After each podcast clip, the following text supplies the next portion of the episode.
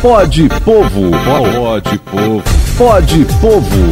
Onde o povo encontra sua voz. Começa pela Folha FM 98,3 emissora do Grupo Folha da Manhã de Comunicação, mais um Pod Povo, o podcast do Sindipetro NF, onde você encontra a sua voz. Para comandar esse podcast, está com a gente hoje Teseu Bezerra. Teseu, bom dia, bem-vindo, segunda-feira, dia 8 de janeiro de 2024, a gente separou aqui um assunto que a gente, na verdade, não tem é, é, falado mais. E a imprensa é o que a população também cobra, né? Você tem os assuntos é, é factuais que vão né, suplantando os passados, em muitas das vezes. Mas a Covid longa é uma, uma preocupação muito grande do Sindipetro NF é uma preocupação tão grande que há um investimento, inclusive numa pesquisa junto à Fiocruz. Há uma solicitação também para que os trabalhadores informem qualquer é, anormalidade do seu estado de saúde durante aquele ASO, né, o atestado de saúde ocupacional. Enfim, o sindicato vem é, é, trabalhando também nessa questão. E hoje, dia 8 de janeiro, que não pode passar em branco, né, Teseu? Bom dia, bem-vindo. Bom dia, Cláudio. Bom dia a todos os ouvintes da Folha FM, nosso Pode Povo. É um pouquinho mais cedo, né, Cláudio, do que o de costume, que a gente precisou fazer ao vivo, mas a gente está aqui firme para poder passar essa informação é, bacana para o pessoal. É realmente, Cláudio, a gente tem acompanhado e acompanhado de perto, tá? A gente, é, desde o princípio da Covid, né, o Sindipetro NF, ele foi, assim, ponto fundamental para que a gente conseguisse vários direitos, várias, vários protocolos. Né? O protocolo que foi usado, Cláudio, é, para o embarque do pessoal, desembarque, o protocolo a bordo, ele foi construído praticamente pela gente aqui no Sindipetro NF e conversando com a Anvisa, com o Ministério do Trabalho, o Ministério Público do Trabalho, foi desenvolvido um protocolo que basicamente foi, fomos nós que demos a essência daquele protocolo junto com os especialistas, com os auditores fiscais que naquele momento é, estavam ali à frente desses órgãos. Né? E essa, é, a gente tem um, um, debate muito forte com a questão da Covid longa, né? É, até tem, segundo os estudos da OMS, né, nossa Organização Mundial da Saúde, entre 10% e 20%, ainda não se tem um número exato, das pessoas que tiveram Covid elas desenvolvem algum tipo de complicação a longo prazo, ou seja, é, em vários órgãos do corpo é, manifestam algum tipo de, de, de, complicação, né? A gente, é, inclusive, tem traba vários trabalhadores aqui da Bacia de Campos, é, aqui do nosso Norte Fluminense, que tiveram esse impacto, né? Inclusive, é, a Fiocruz, a gente tem uma parceria muito forte, né, com, com eles e, e a gente tem feito esse estudo e a gente, é, é, assim, são mais de 200 sintomas, Cláudio, que são desenvolvidos a partir dessa, dessa possibilidade de Covid longa. Então, é muito grave, né? As pessoas muitas vezes não conseguem sequer fazer as suas atividades corriqueiras, sejam atividades domésticas, familiares, ou até mesmo as questões de trabalho, né? Então, a gente precisa estar é, tá muito atento a tudo isso. Aconteceu, é, foi inaugurado agora recentemente um laboratório em Macaé sobre esse, esse tema, né, sobre essa, essa questão. Vocês estão acompanhando esse processo, essa montagem desse laboratório? Como é que funciona isso? A gente está, a gente está acompanhando. Como eu falei, a gente tem uma parceria muito forte com a Fiocruz. E a partir disso, é, a gente, os conselhos municipais de saúde, que a gente tem participação, é, o Conselho Estadual de Saúde aqui do Rio de Janeiro, que a gente também tem uma cadeira lá, tem participação no Conselho Estadual de Saúde, é, assim também como é, a Fiocruz e, e tantos outros órgãos é, de, de, saúde, é, a gente tem acompanhado de perto e apoiado, inclusive, é, porque é, um, é um debate que, infelizmente, muitas vezes o poder público por si só ele não fica acompanhando isso e esses impactos, se a gente não provar e mostrar que tem é um impacto para a vida real dos trabalhadores e que aquilo vem da Covid e, é, a, a, infelizmente isso não, não acontece. Então, até que se saiam decisões, inclusive para proteger os trabalhadores, né?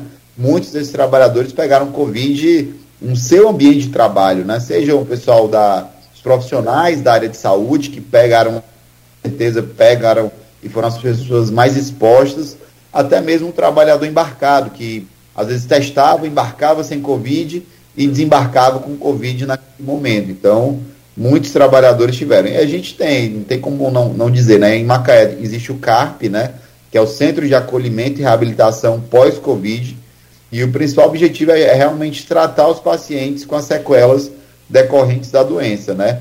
Tem também o NUPEM, da UFRJ, né? Que é o, é o núcleo é, de pesquisa é, sobre as infecções pós-Covid, né? E visa também analisar essa questão do sistema imunológico do paciente. É, e aí não tem como a gente não estar também próximo à, NUPEM, ao FRJ, nesse momento, fazendo toda esse, esse, esse, essa questão. E aí tem agora um trabalho de reabilitação, né?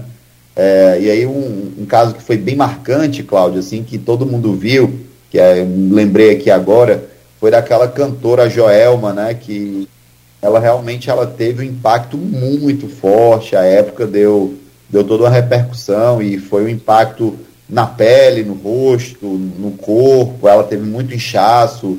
A voz dela foi impactada, o que é o instrumento de trabalho dela. Então, ela foi se recuperando e ela tem dinheiro para conseguir fazer essa. Mas nem todos os trabalhadores conseguem ter dinheiro para conseguir fazer isso. Então, é importante procurar né, esses centros de, de acolhimento é, e, e, assim, a gente fica. É, é, é muito importante a gente. É, pra, temos ferramentas fáceis de fazer com que essa informação chegue a todo mundo, né?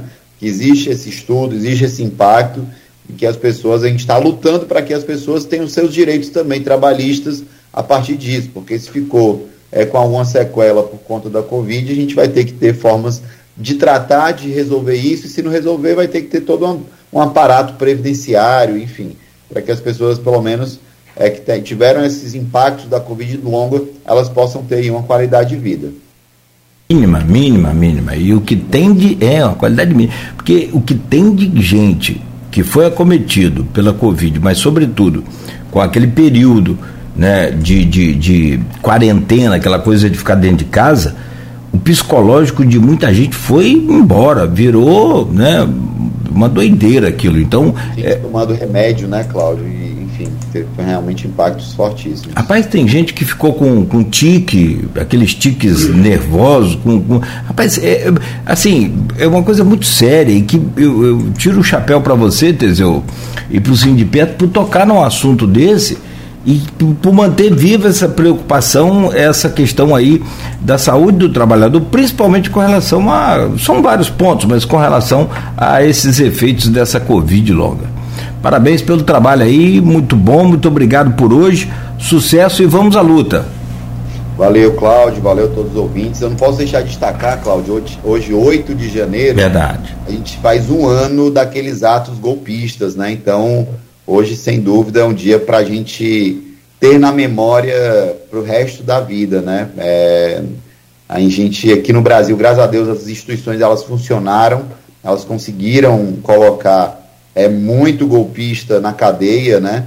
É, e a nossa democracia ela segue firme e forte, mas ela foi testada e a gente é, passou no teste, apesar ainda de não termos é, a plenitude, infelizmente, pessoas que ainda não conseguem enxergar a importância da democracia, a importância das pessoas terem o seu direito é, é, do voto e, enfim, né, as instituições elas terem a sua autonomia, a sua força para que o nosso país seja um país forte, livre e soberano. Então, não posso deixar de destacar, sei que vocês vão falar muito sobre isso aí hoje, é, mas a gente também do Sindipetro NF deixa aqui nossa posição clara em defesa da democracia, em defesa das instituições para que o nosso país seja sempre esse país pujante e que vá para frente.